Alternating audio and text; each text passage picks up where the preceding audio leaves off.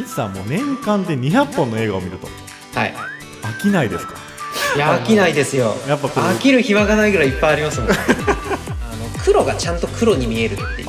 ああそれ重要ですね結構大事であー本当に主人公と同じように気絶したかのような臨場感が得られるたりするんで5月21日日曜日明日から仕事屋のお時間になりましたポッドキャストでお聞きの全国のサラリーマンの皆さんこんばんは藤ですラッシーですこの番組はごくごく一般的なサラリーマンの僕たちが明日から長い1週間を迎えるあなたの心を癒すべく社会人生活にまつわるトークをはちゃめちゃにお届けしていこうという番組です日曜日の夜の落ち込みムード満載のリスナーたちのお茶の間を明るく楽しい雰囲気に変えていこうという趣旨で今夜も私藤田タッシー2人でお送りしますタッシーよろしくですはいお願いしますいやータッシーさんゴールデンウィークも終わりましてですね、はいもう5月病とかなってないですか5月病ははいちはょいっとなってますね、なんかなあのってんの会社行きたくないなみたいな感じのことを思ってちょっと家にで土日もやっぱこう家に引きこもりごちになってますね、ああそうですしかもはいはいでしかも引きこもりになるんはいいねんけど、うんうんあまりにこう引きこもりに慣れてなさすぎてうんうん家でなんか何したらええねんみたいな感じのことになってあなんか結局なんかダラダラスマホ見てなんかゴロゴロしてなんか時間が過ぎていってもうたみたいな感じでこのはいはい家での過ごし方なんかいいのがないかなっていうふうに思思ってたところで今日のゲストトークですからね今。日のゲストトークということでそうですね、えー新しいこう風をというかね、えーこの5月のちょっとこうドヨンとしたこの雰囲気に持ってこいということでですね、うんうんえー今日は、えー改めてゲストトークと、えーいうことになってましてですね本日のゲスト会の、えーゲスト、えー、いちさんでございますいちさんよろしくお願いしますはよろしくお願いします、いお願いしますということで、えーちょっと冒頭からですあのーまあいちさんのお話というかですねあのいちさんはですねタッシーさんこのはい番組を、もう毎週のように聞いてくれてるあのヘビーリスナーさんなんですよはいはいはいはい。はい、でそんな番組に、えーね、いちさんがこうご出演いただけてですね、えー私もすごくあの光栄なんですけども、えーいちさんどうでしょうこの憧れの番組に出れた感想は。いやなんか憧れではないやろ。ただただ聞いてるっていうだけでは憧れではないやろ。勝手にその憧れみたいな感じのこと思われても、あの、多分いつさんも困ってると思うから。いちさんいちさん困ってますかねいや困ってますね困ってますかあと冗談はさておきですねいちさん今の気持ち、えーいきなり冒頭から恐縮なんですけどどうですかねいや配信始まって急に緊張があ緊張があのそれは台本のせいでしょうか僕たちの。そうですかねどうなんでしょう はい、ということで、えー一応ねあの、まあ、富士の、まあ、知り合いというかというところで今日もですねあのいちさんという方に、えーご出演いただけたんですけども、まあ、そういうあのヘビーリスナーとしてのね、えーいつもこう聞いてもらってるというところもあるのでやっぱりこう本当はねこういちさんのいろんな趣味の話ももちろんなんですけど、えーまあ、この番組聞いての感想とかもねなんかちょっとこう言っていただければね、あの、嬉しいなと。まあそういう時間が取れるのかどうなのかわかんないんですけども、あの、いちさん、あの、今日はなるべくこう楽しいトークをですね、あの、していきたいと思ってますので、えー一日よろしくお願いします。よろしくお願いします。はいよろしくお願いしはい、ます、お願いします。ということで、えー、タッシーさんもう本編行きましょうか、今日そうですね。は。うん。オープニング話そうかいや、大丈夫です、大丈夫です。あ、大丈夫。大 丈夫です 大丈夫。はい、えー断りを入れられましたので、えー それではですね、えー今日はゲストトークということで、えー本題の方に進みたいと思います。えーこのポッドキャストでは24時間休みなしでリスナーの皆様からのメッセージや質問、感想などを募集しています。ご応募は Twitter、ハッシュタグ、明日から仕事や丸でつぶやいてください。また、SNS のダイレクトメッセージやお便りフォームからも受け付けています。詳細やリンク先は私たちのポッドキャストページをご覧ください。はい、では早速最初のコーナー行きましょう。タッシーお願いします。はい、お願いします。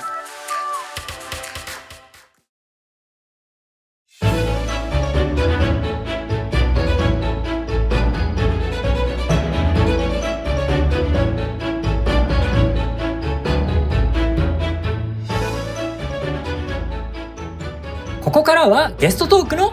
コーナーです。この時間はゲストの方と共に明日から仕事やんをお届けしていきます今夜のスペシャルゲストはこの方いちさんですよろしくお願いします。はいお願いします。ということで、えー、と、いちさんという方に今日は、えーゲスト出演していただきましたけども、えー結構いろいろこう語るところが今日は盛りだくさんというところで、えー早速こうプロフィール紹介に入っていきたいと思います。はい、えー、名前いちさんという、えーニックネームで、えー出身が島根県。はい。えー島根県のゲストというのは、うちの番組で初めてなんですけども、えーどうですかねあの、結構、いちさんはもう生まれてからずっと島根でしたっけえっ、と、一回、広島にに出て、うんうんうんで、戻ってきた感じですね。あ、広島に出て持ってきた。じゃあ、まあ人生の、人生経験というか、まあ今まで生きてきた中では、かなり長いこと、島根県にお住まいでいらっしゃると。そう、そうですね。はいはいはい。ということで、どうですか島根県の、ちなみにこうアピールポイントみたいなのあるんですかなんか、ここがいいみたいな。アピールポイントは、やっぱし自然ですね。あー、なんか観光とかですか観そ光れとも普通に観光もそう自然でがいすいけど、うん、ふそう、普通、普通に自然豊かで、うんうんうん。まあ田舎なので、はいはいはい。なんか海とかも綺麗ですかねそうですね。うんうん。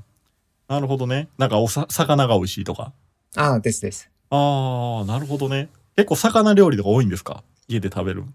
いや、そんなことはないんですけど、あーまあたなるだほ、どなるその、日本海の魚介類は結構、ほこどうんうんう、新鮮で美味しいので、ああ。え、なんかこれっていう食べ物、なんか名物みたいなのってあるんですか島根県って。名物は、えーっと、宍道湖で採れた、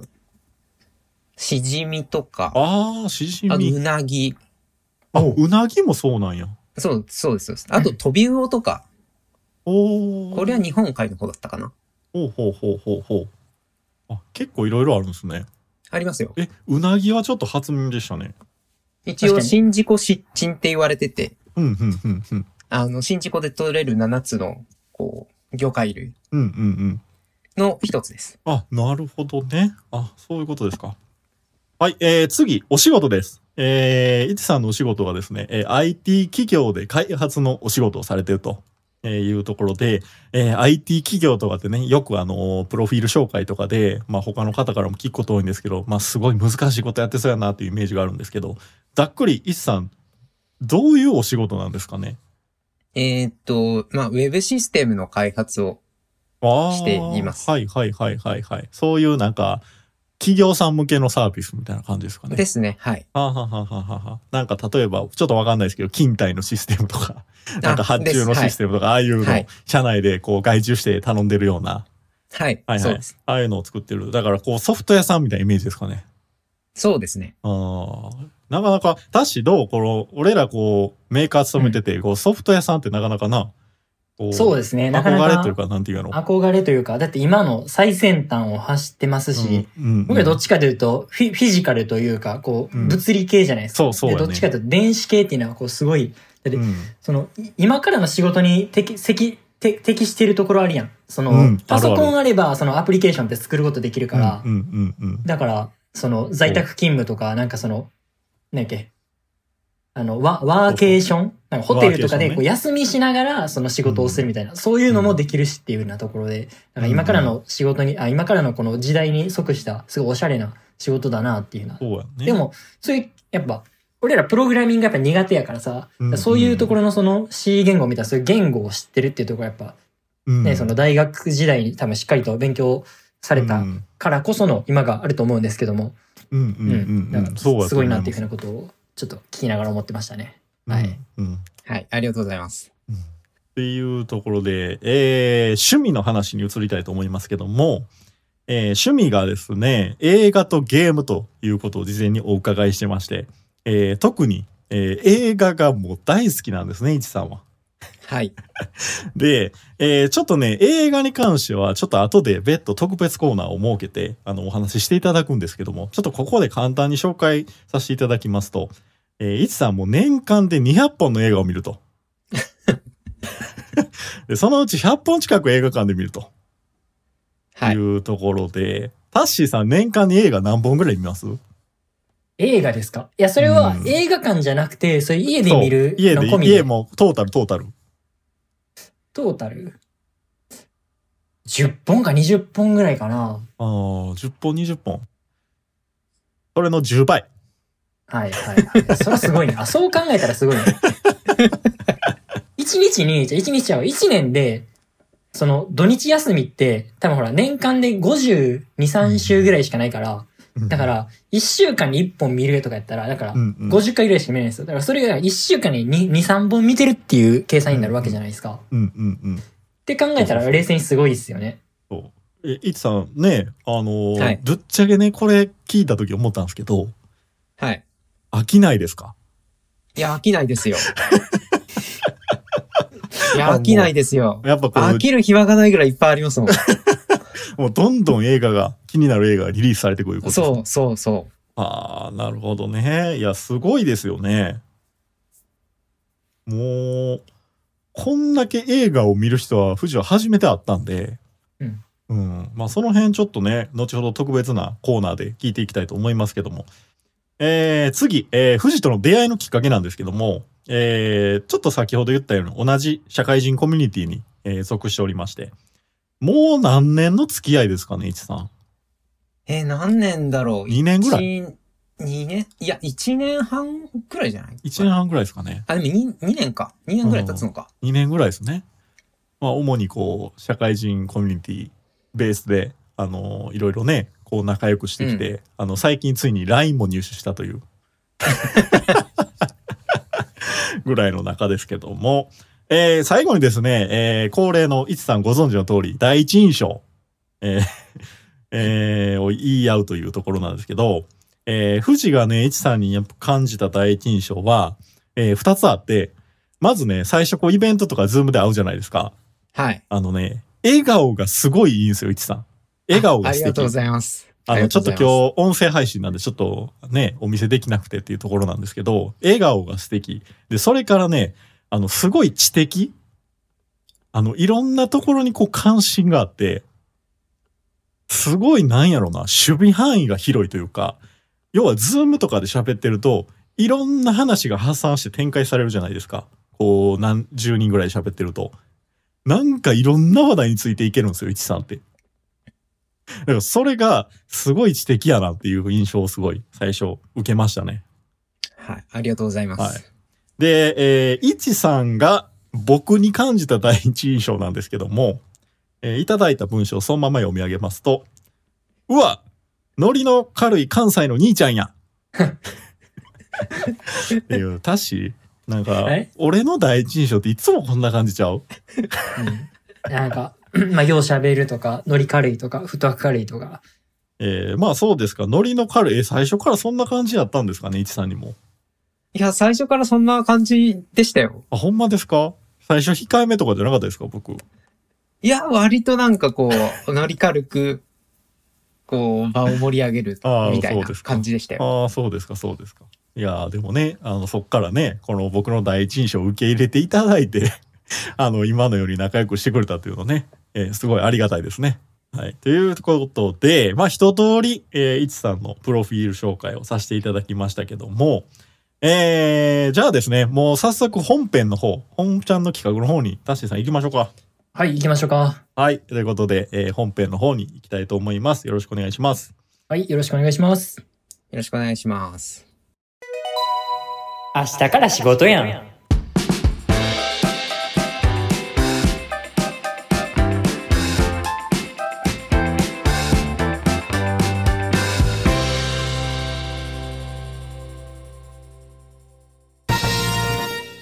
10秒チャレンジゲストさんに聞きたい10のこと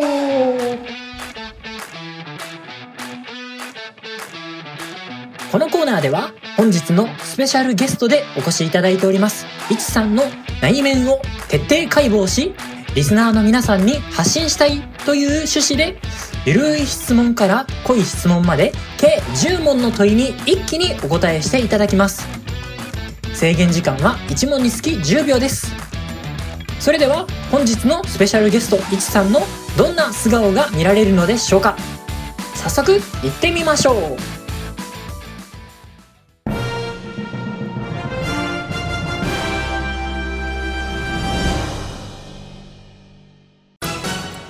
肉まんに添える調味料を教えてください。特にないですね。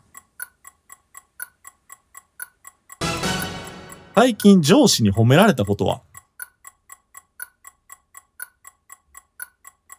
え、なんだろう。うまく写真を撮影するコツを教えてください。えっと、そうですね。構図を勉強して、それに基づいて撮ることですかね。最高な休日を過ごすための必須アイテムはうーん、映画ですかね。好きなラーメン屋さんを1店舗教えてください。えっ、と、人類皆麺類。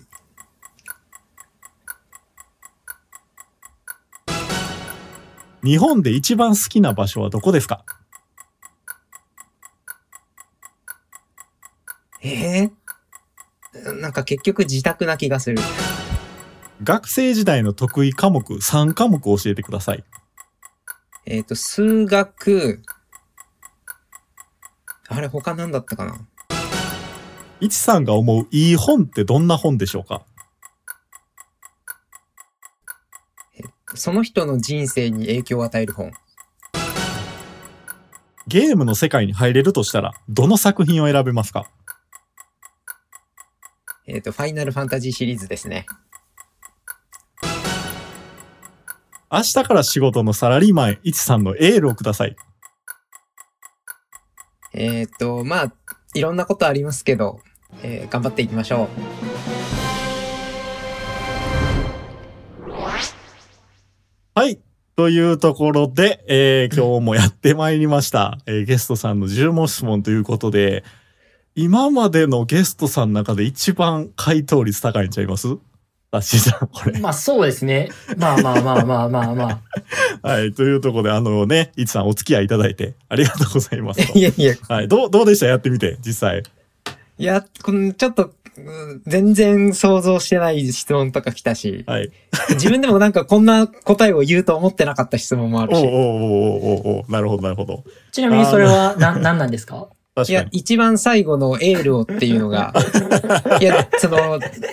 例えばあの、いつも聞いてて、ん自分だったらどう言うかなって考えてたんですけうどんうんうんう、んいや、それとは全然違うことが、お言葉が出てきたっていう。やだ、っぱだらだら行こうぜみたいなことを言おうと思ってたの に、なんか意外とこの、そうそんな感じね部長とかのちょっと上司みたいな感じの、なんか、セリフになってしまったっていう感じですね。そういう感じですね。なるほど、なるほど。ちょっと突然聞かれると、やっぱり、ちょっとこう、ね、あの、言い方が変わるというか、言う内容も変わってくるという、えーいうところですけど、ちょっとあの、順番に、えーいろいろ質問の回答についてお伺いしたいと思うんですけど、ちょっとあの、触りの部分でですね、え1番目の質問、えー肉まんに添える調味料の話なんですけど、えーはいこれ、そのまま食べますかいちさんはそのまま食べますね。あの、これなんでこの質問かっていう話なんですけど、ちょっとあの、地域差によってね、食べ方って違う食べ物ってあるよねってちょっと思ってて、ああの、例えば目玉焼きとか、ブロッコリーに何つけるとか、そういうのいろんなこうう例があると思うんですけど、えー、肉まん富士の場合はソースなんですけど、た、たしどうえ、からしちゃん、だって、ぶ肉まんって言っあからて、しまず思い浮かぶのは、え肉まんってどこで買うって思ってます私、あの、551の肉まんをすぐに、こう、頭浮かんだ浮かんだんですうよ。んうんうんうん。そしたら、551の肉まん買ったら、絶対あの、この、からし、うんついあてるのついてる納豆に入ってるような、あの、ちょっと小小粒のからしを、うんうんうんあの、こう、わしづかみでこう、袋の中に入れて、ううんいっつって渡してくれはるじゃないですか。うんうんうんであれを想像したんですけど、うん。うんうんその、まず食べ方としては、酢でまず一口いきます。おーで、その後、からしを2、3袋は使うみたいな、そんなイメージなんですよね、私。うんうんうんうん。はい。だから、からし使ってまからす。しね。はいおお、だからみんなやっぱ違うんやな。目玉焼きは醤油ですかいいちさん。ーマヨネーズですね。マヨネーズマヨネーズです。え、タッシーもマヨネーズ目玉焼きうん。酢や ろ。全然あの酢っ違う。てあれ、あの、あっちの酢じゃなくて、お酢の酢じゃなくて、あーそのままオリジナあル、オリジナ ル。そういうことか。あ、そういうことか。あ、あそういうことか。俺、あの酢やと思った。 ーいや、お酢の方かと思いました。いや、ほんで、タッシーのことやから冗談で言ってんのかなと思って、俺今。うんうんうんあの、するやろっていう、もう誰もが言わんようなことを言ったりみたいな。あ確かに確かにあの、憎たらしい発言に聞こえたん で、今。あ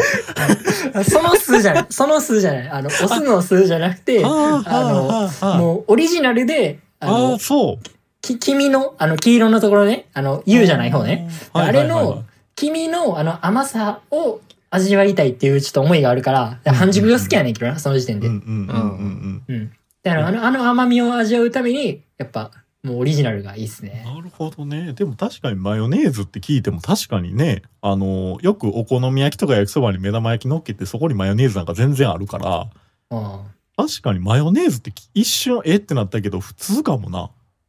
うん。うんうん。美味しいんですか、いちさんは。やっぱマヨネーズは。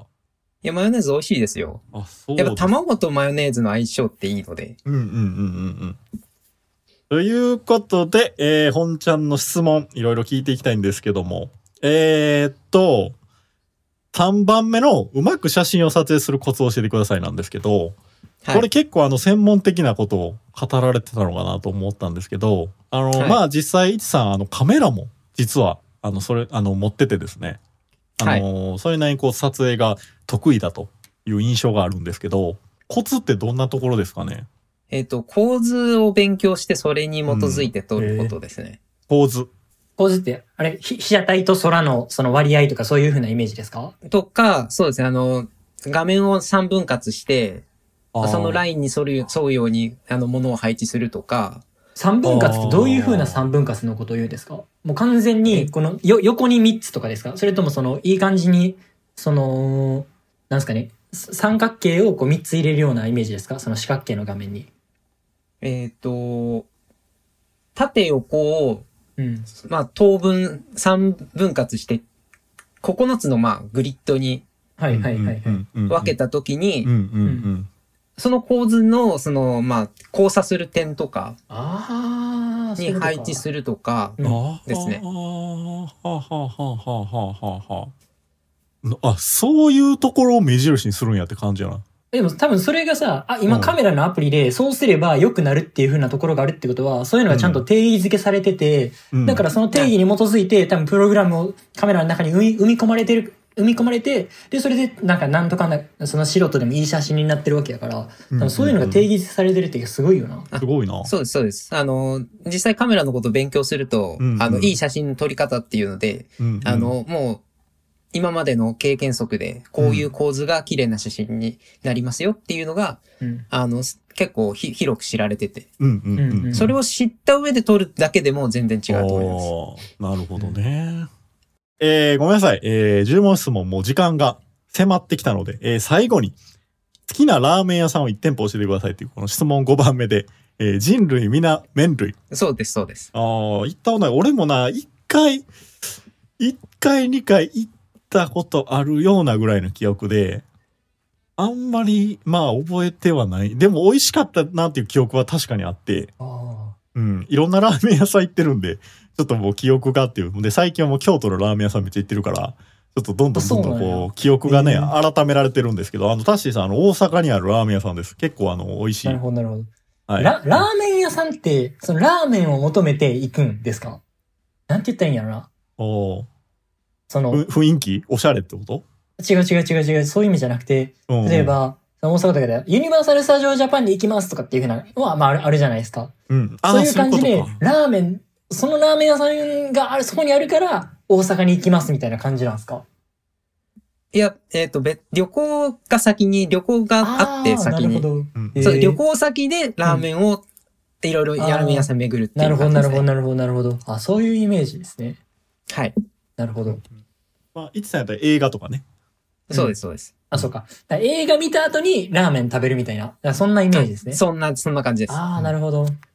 えー、で、あの、いちさん、多趣味で、いろいろお忙しいから、ラーメンやったらさっと食えるしね。そうなんですよ。すごい。ちょうど、なんか、イメージできます。さっとラーメン食って、次の行き先へ向かってる、いちさんがイメージできますけど。そんな感じです。ははいい。はい、まあそんなこんなでですね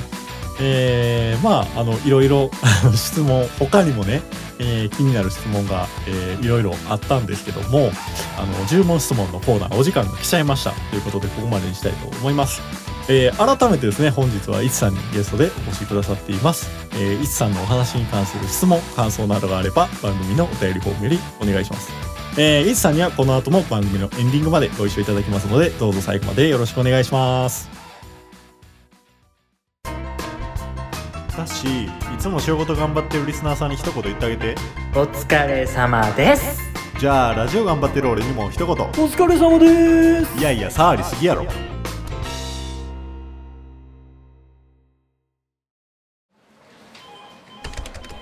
ちょっとわからないことがあるんで席まで行っていいですかああ今ちょうど席おるから来ていいよおいでおいで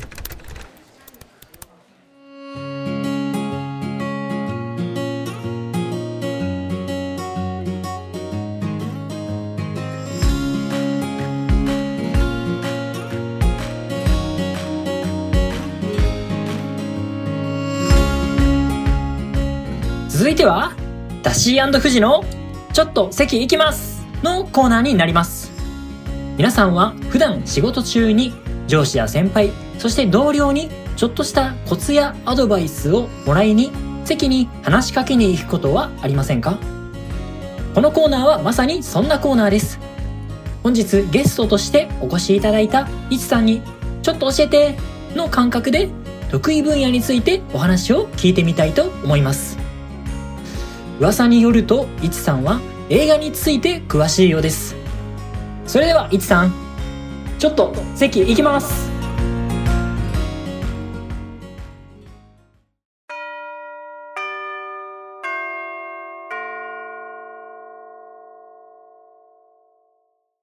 はい。ということで、えー新コーナーになります。ということで、えー、いちさんがゲストに、えー来ていただいたので、 それなりにいちさんにふさわしい企画をご用意しましたけども、えープロフィール紹介であった通り、いちさんも映画が大好きでですね、えーやっぱり映画について語っていただくコーナーは、やっぱりいるだろうと、えーいうところでですね、えー、いちさん、あの、はいいろいろ今日は教えてください。あのあはい。 はい。あの、私ですね、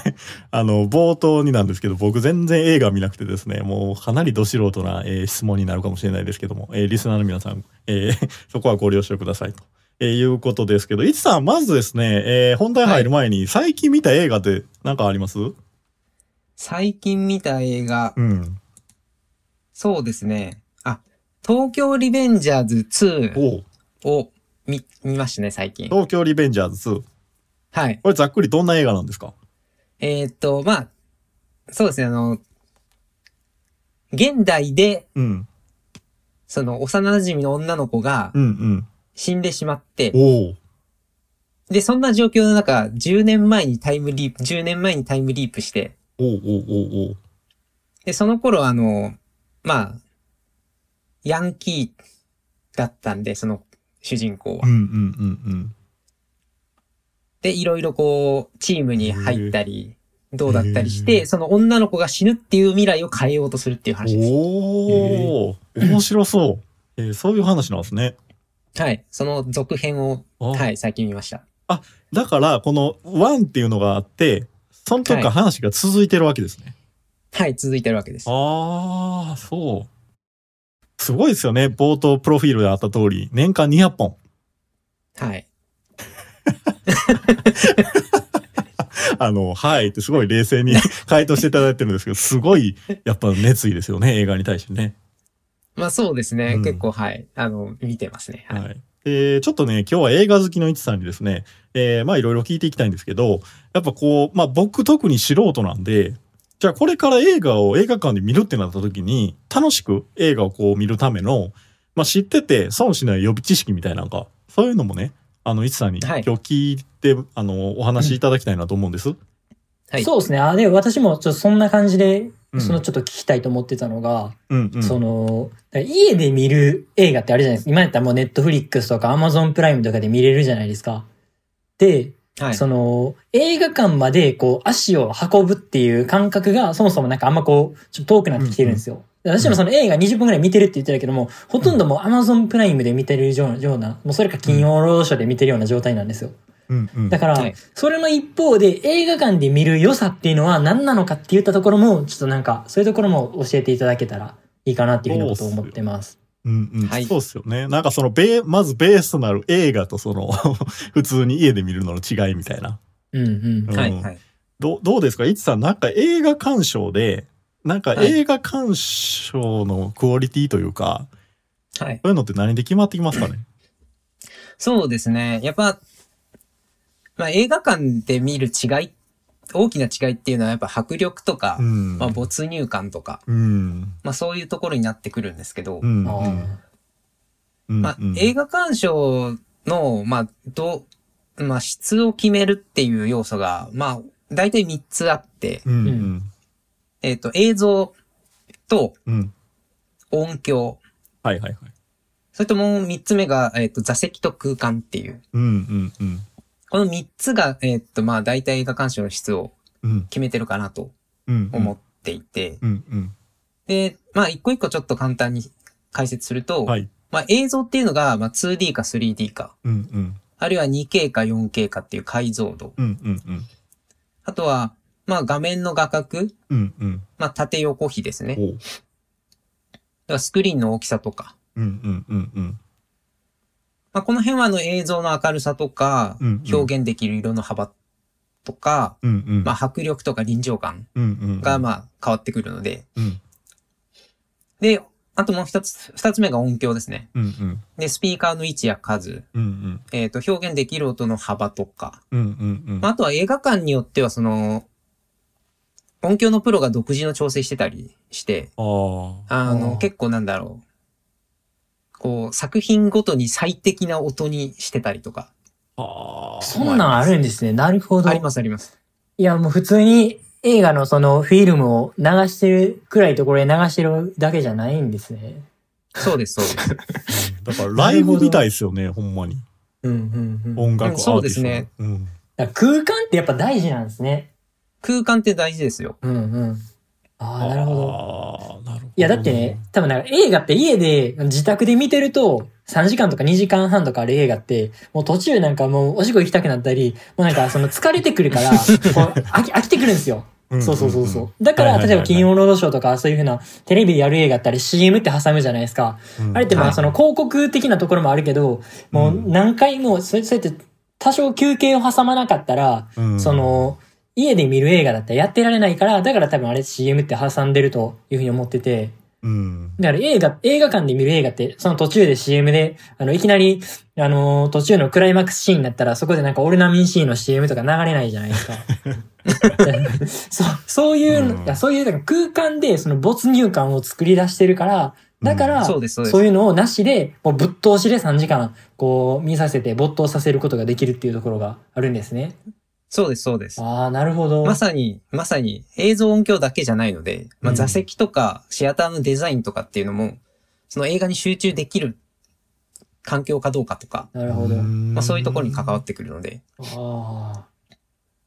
なほうるほほうど。ほうほう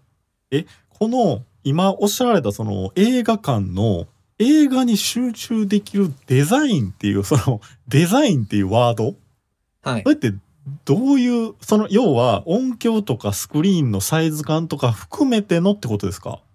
まあそれもそうですし、その、ん内観とか余計。な。内観です、内観です。ああ、そんなんも気にするんですね。そうです、そうです。あの、余計な、その、ものが視界に入らないように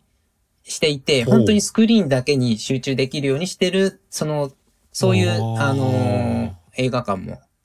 あるし、ああ。まあ、あとはあれですかね、そのなんか、小さいミニシアターとかだと、うんうん。まあ、昔ながらのいかにも映画館みたいな雰囲気があって、あ、自分映画見に来たなみたいな気分が味わえるかどうかとか、あーそういうのもああるかと思います。へえ。だからまあ学問で言うとな人間工学みたいなのがこう作られてるみたいな感じですよね、要は。その、まあ椅子の、椅子の角度とかで、その大体あそうですそうで170す、一般人ってまあ170センチぐらいの、この中肉中背の人間を置いた時に、首の角度がどれぐらいになるかによって、その椅子の傾きを変えたりとかするとか、そんな感じですよね。そう、そんな感じの、はい、配置で、見やすいかどうかを追求しているところもありますね。なるほど。うんうんうんうんなるほどね。いや、でも、そういうやっぱいろんな要素が複合的に絡み合って、まあ最終的にそういう映画の質っていうのがまあ決めるっていうことなんですけど、うんなんか、イッさん、あの、これ、映画館に行く前に、はい。なんか例えば今から久々に映画行きますってなった時にこう事前に準備というか、なんかこうみなんかこう、まあ、予告編を見るとかまた違うんかもしれないですけど特にそういう作品を見る時っていうのは事前になんか情報仕入れたりとか全くしないでいくんですかえーっと、そうですね。あんまりしないことが多いですね。うーんもう本当にこれ見たいって思ったやつは、それ以降予告見ないとかもあります。ああははははちなみにどうですかタッシーさんはなんか映画行く前になんか事前準備とかされるんです かねあ、そうですね。私もやっぱ一応プロなんで、やっぱめちゃくちゃ しますね。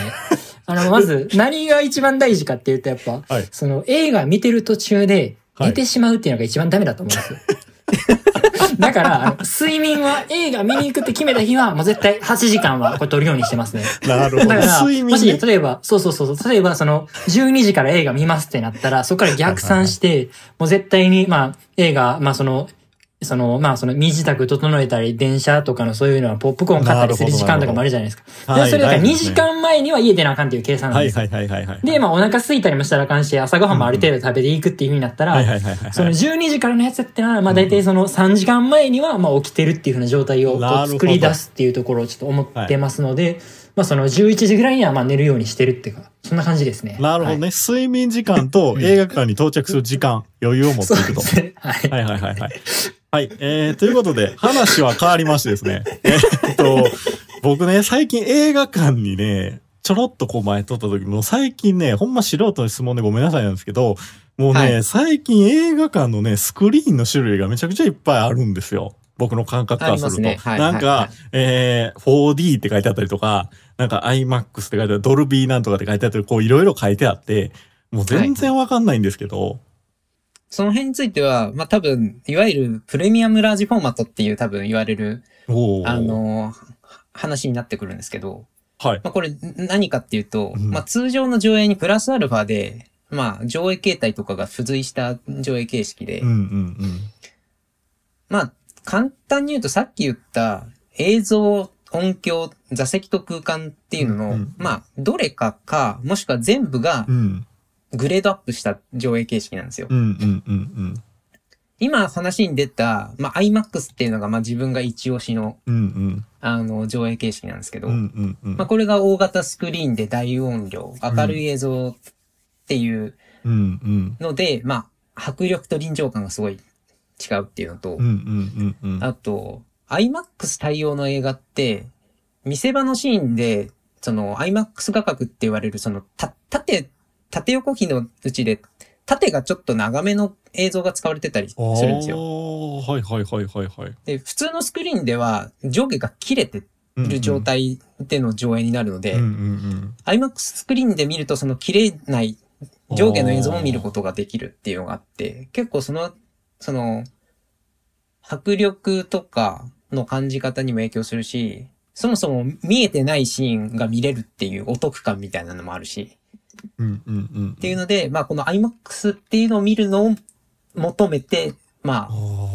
あの、都会まで出たりはいはいはいはいはいはいしてますね、一部の映画館しかないわけですねそうです、そうです。うんうんあ、あと今言ってたあの、4D がどうのっていうのは、うんその座席が動くやつですね。ああはいはいはいはいはいあの、アトラクション形式のやつで、まあどちらかっていうと、まあ、映画体験っていうところを突き詰めた、うんうんあの、上映形式ですね。うんうんうんうんなるほどねこの 4D のこのアトラクションっていうのはどんなぐらいのレベル感なんですか 僕見たことなくてよくあのいや遊園地でこうバー揺れるとかあるじゃないですかはいはいはい。あれと比べてどどどれぐらいこう揺れるというかいや、どうなんですかね自分も行ったことなくて、あそうなん ですか実は。はい。なんか、どちらかというとアクアトラクションだなと思って、その映画あーを見に行くっていう時には選択肢としてはあまりあ上あがらなくてですね。あーそうなんですねやっぱ好みがあるんですね映画好きでそもうねそうそうそう。あ一回見た映画をーどんなうもんだろうと思って一回ちょっと 4D, 4D とかで見てみようかなとは思ったりはしてますけど、んあーまだ行ったことはないですね。いやー、でも、富士あの音楽やっぱ好きなんで、このドルビーシネマっていうの一回体感してみたいですね。ああ、このドルビーシネマもおすすめですよ。やっぱ音がそんだけやっぱ違うんかなと思ったり。あこれはスピーカーの数がすごい多くて、うん。あの、音が細かいんですよ。ああ。だからすご。い、方方向の表現がすごいうん細かいんうでん。、はいはいはいはいはい。あとは映像も結構あの表現できる色の幅が広いので、うんうん。まあ鮮やかだし、うんうんあの黒がちゃんと黒に見えるっていう、ああ。ああ、それ重要っすね。結構大事で、あこれちょっと具体例を出すと、はいはいはい。その主人公がブラックアウトして意識を失うシーンとかあると、あのー画面がふって暗くなるじゃないですあか。あー、はいはいはいはい。そう、あれで本当に真っ黒だと、本当に主人公と同じように気絶したかのような臨場感が得られる。たりするんであーあー。やっぱなるほど。そう、色、色の表現が、こう、どれだけできるかっていうのも、はいその映画を見る時の、こう、受け取り方に影響が出るのでうん、うんあーなるほど。そういうことか。やっぱそうい白、う白とかもいろんな白がありますもんね。そうそうそうでれで言とす。うんうんうんね。確かそに。のあ、青っぽい白なのか、なんか黄色っぽい、なんかマヨネーズ、それこそマヨネーズっぽい白なのかっていう、なんかほんまに、いそうですそうですろいろありますもんうねう。ありますそういうね。細かい違いとかもドルビーシネマって表現できるので、ええああ、いいな。ちょっといろいろこれ、体験したら面白いかもしれないですね。この辺ね。そうなんですよ。はいはいはい。ありがとうございます。じゃあですね、ちょっとあの、次の話に移るんですけど、いちさん、あの、今年、2023年ですね、あの、リリースされる映画のちょっと、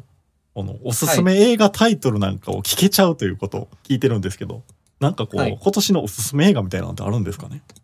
えー今年のおすすめ映画はですね、はい。あの、ミッションインポッシブルああー、はいはいはいはいはい。の最新作ですね。最新作。これはもう、いちさん自身も注目されてる。そうです、そうです。もうこれを見る、これを IMAX で見るためにもうおうおうおう大阪行こうってなってます。大阪に。はい。ーなるこほれ、ど。いつ公開ですかえっと、これ7月21だったかはあはあはあなるほどね。どういうところ注目されてるんですかなんか作品のざっくり内容というか。な。はい。えっと、タイトルもう一回言うと、うんうんえっと、ミッションインポッシブル、デッドレコニングパート1ってういんううん映画なんですけど、うんこれがまあミッションインポッシブルシリーズの最新作で、うん。はい。あの、結構集大成って言われてる、へーまあ結構す、あの、最終章的な位置づけのあ、、そうなんですか。あの作品で、はい。まあ、ずーっとトム・クルーズが、あの、主人公をうんうん。演じてる作品ですけど、うんうん。まあ、トム・クルーズがもうなんか、スタントマン使わずに自分でスタントするっていう、うんうんうん。あの、とんで もない映画あな、んそのですよ。設定が今までとちょっと違うというか、ちょっとぶっいや飛んで今までる。も、今までもぶっ飛んでたんですけあど、あ、今回もなんか崖から、はい。なんか自分でバイクを運転して、トム・クルーズ自身が、はい。もう崖から、崖から飛び出すみたいな。で、バイクは下に落ちて、なんか爆発するし、はいはいはいはい。ほまあ本人はあれですけど、うんうんうんあの、パラシュートとかつけて撮影してますけど、っはいはいはいはてい。いう、その、本来スタントマンがやるでやるやつを、自分でやってるぐらいの、はいはいそはいはいの、き気合の入ったアクション、はいはいはいはいはい。その辺がかなりこうんうう、ん注目しているというか、楽しみにしてるところですね。なるほどね。やっぱりそういうぶっ飛んだアクション系っていうのはこの IMAX で見るのがいいんですかそうです、IMAX と相性いいですよ。ああ。なるほど。いやごめんなさい、ちょっとあの、お時間が迫ってまいりまして、えー最後にですね、えーえー、いちさんにとって映画は何ですかっていうのをね、最後一言、 えーお伺いできればなと思いますけども。はい。自分にとって映画とは、はい。えっ、と、人生のお供、人生を共に歩むものですね。はいはい、いい言葉。あれですかね、このよくノーミュージック、ノーライフみたいなの言いますけど、そういうの映画版というか、やっぱありいまちあ、さそんんには。な感じですね。はい。うんうんうん。えーもう今後ずっと、やっぱライフワークとして映画を見に行くっていうことですね。そうですね。うんまあ、その状況が変わればねうん、ちょっとまた見に行けなくなるとか、見れなくなるっていうのはあるかもしれないですけうど、んうんうん。まあ、できるだけこう、あの、まあ、細々でもいいので、うんうんうんあの、付き合っていきたいなとうんうん思っているところです。はい。はい、そうですか。はい。まあちょっとね、あのこのリスナーの方々も、えー今日のいちさんがどんだけ映画が好きかっていう、えー熱意がすごく伝わったのかなというふうに思っておりますけども、えーもっとこんなことが知りたいとか聞いてみたいということがあればですね、えー番組宛てのお便りにて皆様のお声お待ちしております。はい。ということで、えー今回はですね、映画大好きのいちさんのお席にお伺いしました。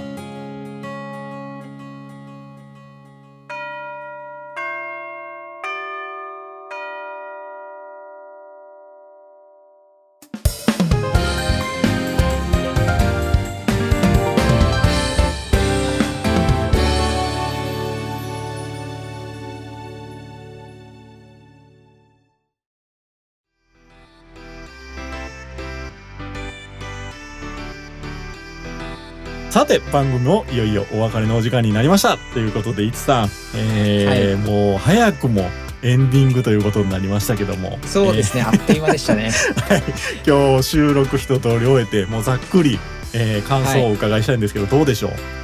ういやー、楽しかったですね。ああよかったはい、やっぱ聞いてるのと違いましたそうですね、なんか、うん。まあ、ただでも普通に雑談してる感じではありましうた。んうんうんただ一つ心配があるとすると、はいちょっとなんかこう、真面目に喋りすぎたかなみたいなうねんああそうですかだいぶちょけてた気します よいやでもなんか結構映画の話になったらがっつり普通になんあーかまあまあまこあうなんか真面目に喋っちゃったなってああまあそういうコーナーなんでね、うんあのたまに T 氏がふざけてたじゃないですか で T 氏って一人しかいないよえいや俺なんか真面目なこと言ってないほらあのいやマヨネーズがどうのこうそのうそとうそうかそうあのやっぱ準備が必要っていうところについても熱く語らさせていただいたの ででもうんいい感じだったと思いますよ。でも一つタッシーさんの話を聞いててうんうんうん思ったことあって、はいはいはいはい。あの自分睡眠時間とかあの辺ってああんまり気にしてないんですあ。よ、はいはいはいはいはい。実。はうんうんうん。あのこれだけ映画見てると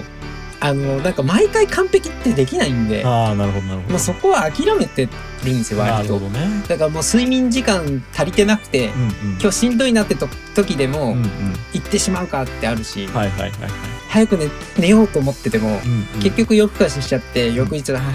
この気分で映画見に行くのかうんうん。きついけど、まあ行くかみたいうんうん。ななのでなんかタッシーさんのあの話聞いてあーあー自分はちゃんと準備できてない派だなっ ていうあの映画大好き一さんからしてもちょっとこう気づきになるという か。そうそうですそうです、はいはいはいはい。まあ、でもそこまで完璧にはできないんですよ、なるほどねこここれほど見に行ってると、はいわかりますわかりますいやでもいずれにしてもすごくあの楽しい回になりましたので一さんそう本で当すねに今日はいはあのご出演いただいて本当にありがとうございました。いやこちらこそありがとうございました、はい、ありがとうございました。てなわけで、えー今週も最後までご視聴いただきましてありがとうございました。ありがとうございましたありがとうございましたはい、えー明日から仕事やん、えー来週はですね、5月28日の、えー18時からの配信になります。えー番組のコーナーは、これ的ニュースと社会人あるあるを予定しておりますので、来週もよろしくお願いします。それでは、今週も元気にいってらっしゃい。ここまでのお相手は、藤と。ラッシーと1でした